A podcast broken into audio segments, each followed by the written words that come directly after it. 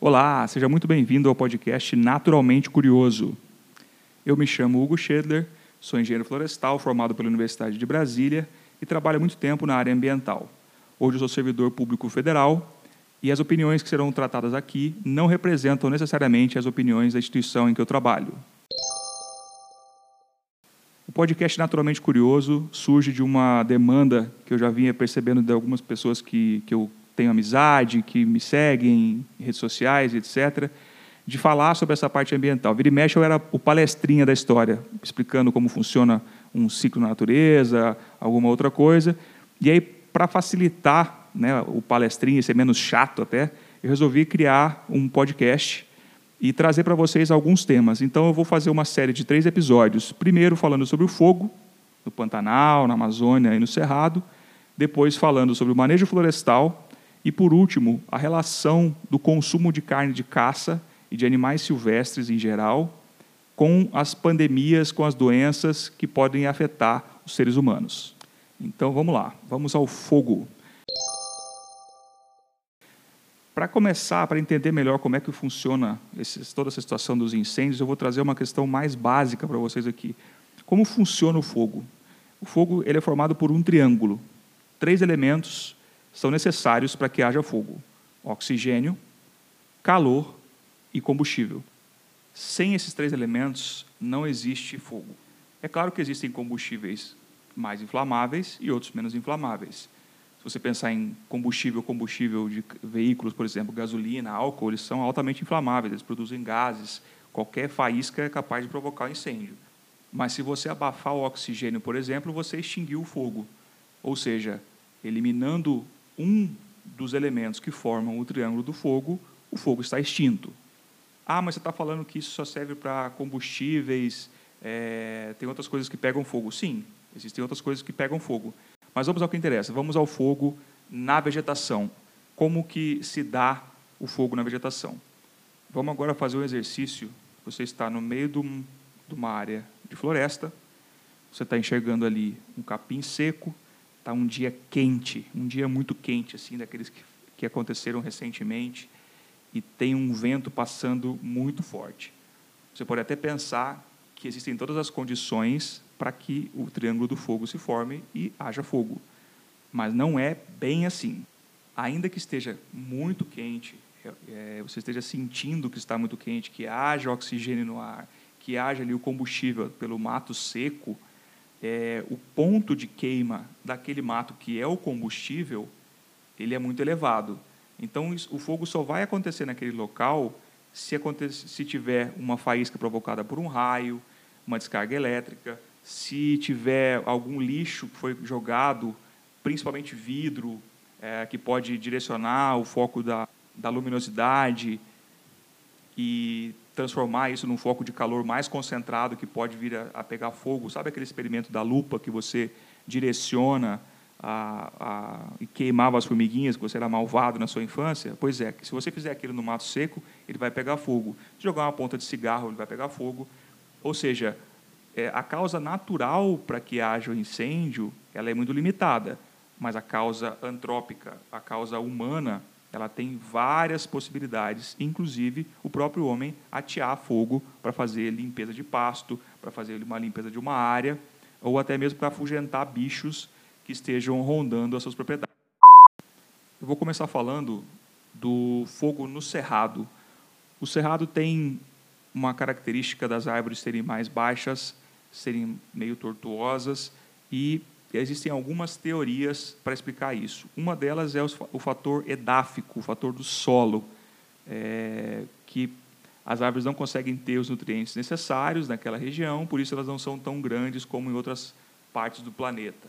É, isso é uma das teorias de forma bem reduzida. Tá? Inclusive, eu quero fazer um alerta aqui para as pessoas que são engenheiros florestais também, para os meus colegas de profissão, para as pessoas que entendem da área ambiental. Isso aqui é um, é uma, é um panorama muito básico para as pessoas tentarem entender, de alguma forma, com o mínimo de técnica ah, acadêmica ou algo parecido com isso, para que depois possam tirar suas conclusões ou então é, serem mais curiosas e buscarem é, se aprofundar nesse tema. Então, se eu estiver falando alguma besteira aqui, inclusive depois pode me escrever, pode falar comigo, pode me mandar e-mail, que eu vou ser, eu estou aberto às críticas e, é, inclusive, às sugestões para melhorar cada vez mais os podcasts. Mas vamos lá. As limitações que o solo pode impor ao cerrado fazem com que as árvores sejam menores, apesar de existirem manchas bem é, férteis e que permitem uma, uma vegetação mais fechada, de maior volume, é, que, são, que é conhecido como cerradão, e eu posso explicar isso depois.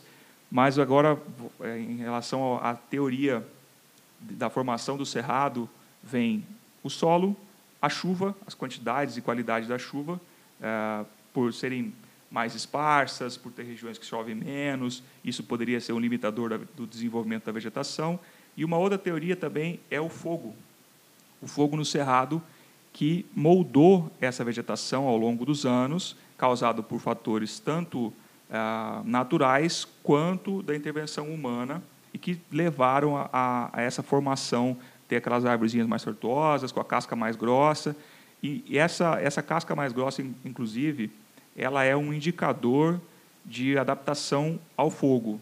É, você percebe espécies que, mesmo com uma, uma temperatura altíssima, de mais de 500 graus para o lado de fora da, da casca, conseguem manter toda a parte de dentro preservada, ou seja, a casca pode, vai sofrer, mas ela age como um isolante térmico para que os vasos internos daquela planta sejam preservados e ela consiga, na primeira oportunidade que tiver chuva ou que aquela, aquela situação de calor intenso passar, ela consiga manter a sua parte vegetativa ah, ativa ah, intacta e que possa, é, daqui a pouco, florescer novamente. E isso vai dando essa forma tortuosa, porque ela está crescendo para um lado, vem e passa um fogo. Ela vai começar a crescer para o outro lado, num outro momento, porque vai brotar de um outro local, de uma outra gema. E eu também não vou entrar nesses detalhes agora, porque não é o que importa. O que importa é que existem essas três teorias sobre o cerrado, da formação pelo tipo de solo, pela qualidade e quantidade da chuva e pelo fogo. Ou seja, o fogo faz parte da formação do cerrado. Ah, mas pega fogo todo ano. Não é bem assim. Vamos lembrar sempre que tem que ter o triângulo do fogo. Sem o triângulo do fogo, não existe fogo. É simples assim. Existem áreas que queimam todos os anos e existem é, acidentes que acontecem naturalmente. A maior parte das queimadas está associada à ação humana. E aí você vai me perguntar, mas e o Pantanal, que é alagado? Como é que pega fogo numa área que é inundada, que é alagada historicamente? Se a gente fizer uma pesquisa rápida, vai identificar que o Pantanal vem sofrendo há alguns anos com assoreamento de rios, com uma mudança na dinâmica das águas, das áreas inundadas. Tudo isso associado às atividades humanas e que vem deixando a vegetação mais seca e criando cada vez mais massa seca que vai acabar virando combustível. Mais uma vez, combustível que vai alimentar o triângulo do fogo, com o calor de fontes externas, porque não existe fogo natural naquela região, faz muito tempo que não tem raios naquela região capazes de provocar incêndios nas proporções que nós temos visto, e existe o oxigênio, que forma o outro vértice do triângulo, as condições para os incêndios estão todas presentes, principalmente associado à atividade humana. Na Amazônia não é diferente. Você tem uma floresta densa, uma floresta com bosque, subbosque, com plântulas, com árvores com um grande sistema radicular, com raízes muito profundas, em estruturas para cima da terra em grandes árvores, como nós estamos acostumados a ver nos documentários. A Amazônia tem uma quantidade de chuvas muito grande, ela tem uma presença de nutrientes muito grande também, o que permite essa estrutura mais robusta, principalmente a chuva, a qualidade do solo e a ciclagem de nutrientes, que é uma coisa que eu vou falar daqui um pouquinho sobre isso, sobre os nutrientes presentes na natureza. E mais uma vez, a Amazônia, ela, apesar de ser uma região bastante quente, é, com muito calor para quem está acostumado ou quem já visitou aquela região sabe do que eu estou falando, você vai perceber que ela não possui as características ou a quantidade de calor necessário para que se forme o fogo.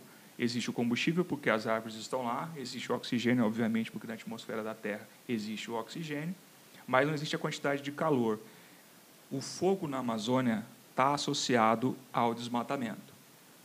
É muito raro você ver um raio, que é um, algo, um fator natural, provocar um incêndio de grandes proporções. Acontece, de fato acontece mas é, é, uma, é um fenômeno muito raro. Eu já vi um raio caindo numa árvore durante uma chuva, não teria as condições necessárias, até porque o ambiente da floresta amazônica ele é bem úmido, então você não vai ter associado as descargas elétricas aos raios a formação de incêndios.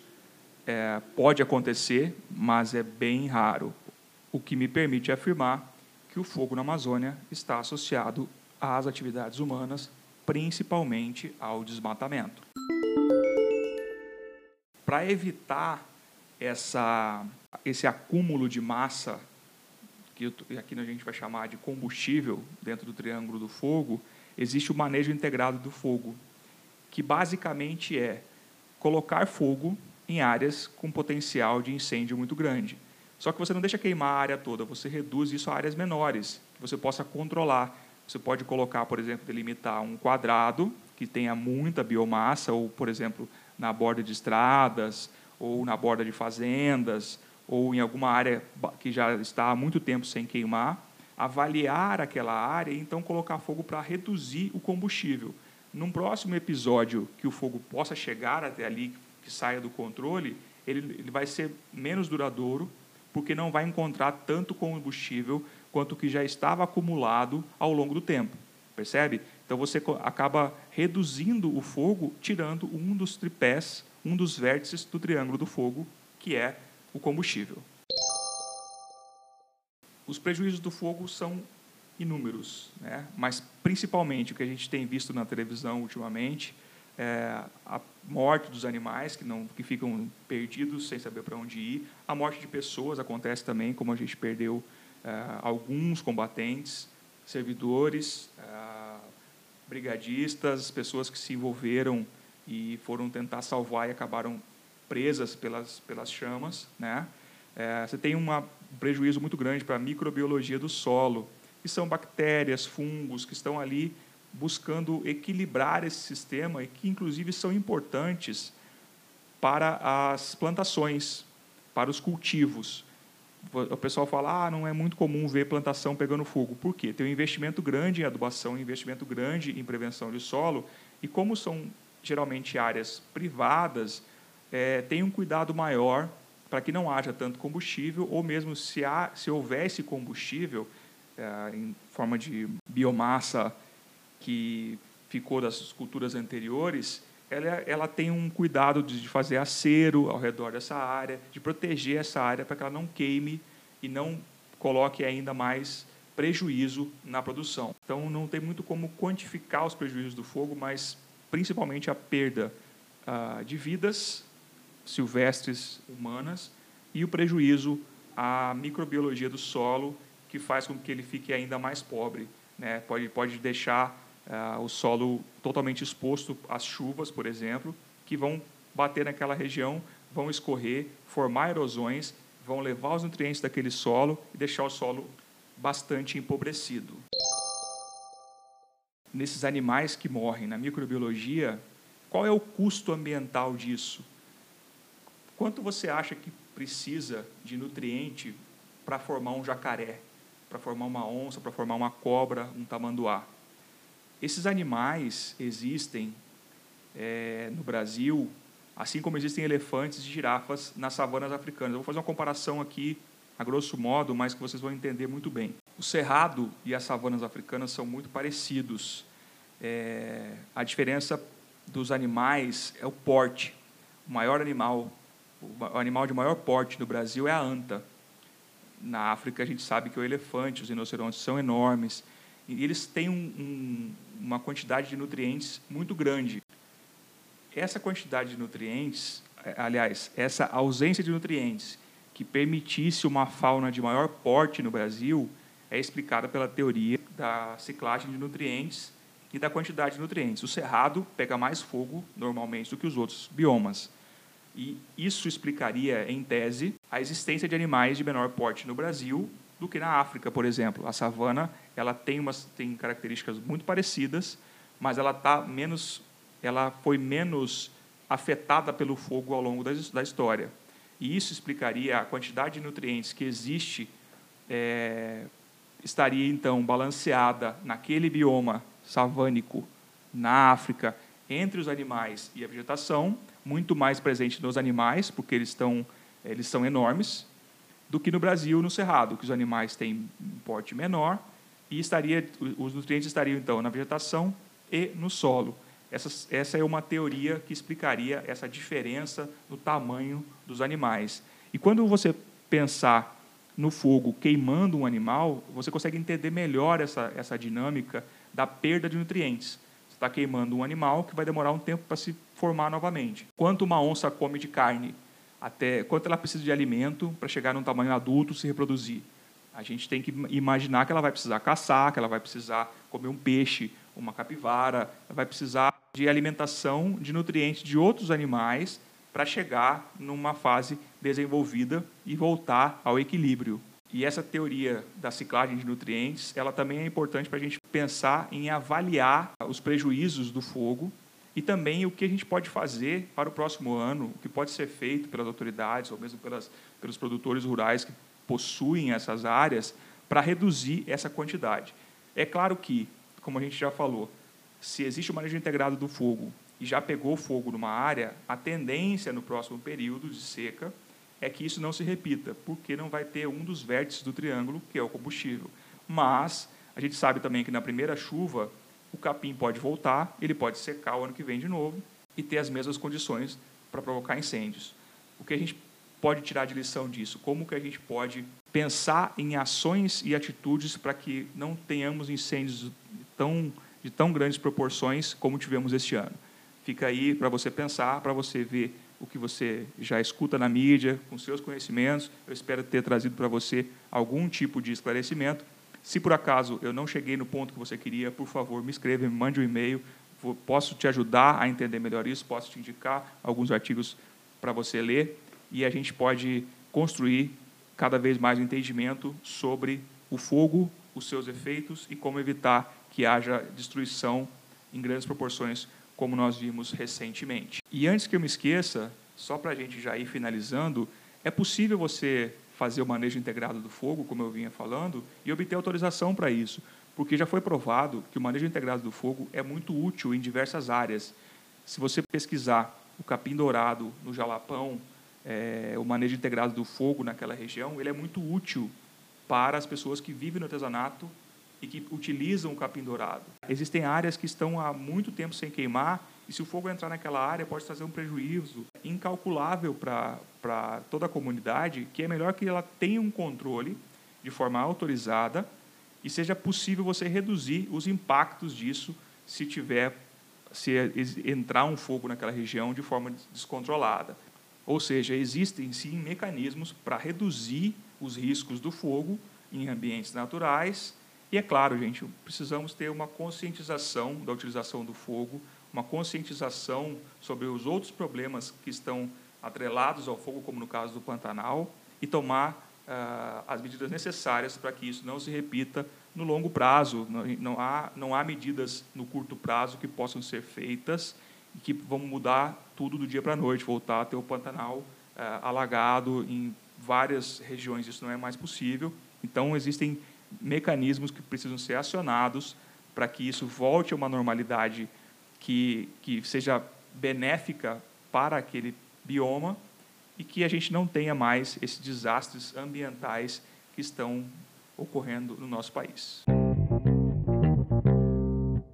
Muito bem, muito obrigado por me acompanhar até aqui. Se você gostou, mande um e-mail. Se você tem alguma dúvida, mande um e-mail. Se você não gostou, mande um e-mail também. Vou ficar muito feliz em receber toda e qualquer sugestão que você tiver, qualquer dúvida que eu possa te responder.